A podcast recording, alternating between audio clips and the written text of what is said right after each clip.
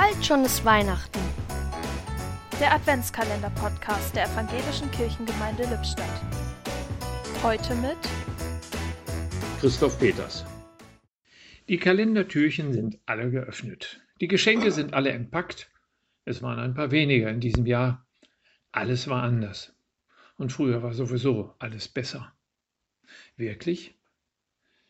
Für mich war es einerseits traurig und entbehrungsreich. Dieses Jahr werde ich nie vergessen.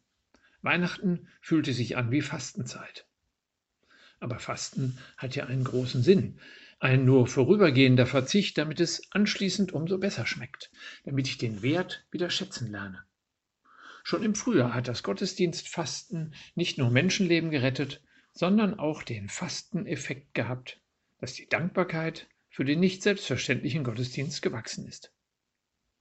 Heute feiern viele Menschen zu Hause ihren Gottesdienst, hören den Podcast, rufen sich gegenseitig an oder gehen in eine offene Kirche. Sie lassen sich nicht berieseln wie alle Jahre wieder, sondern gestalten selbst.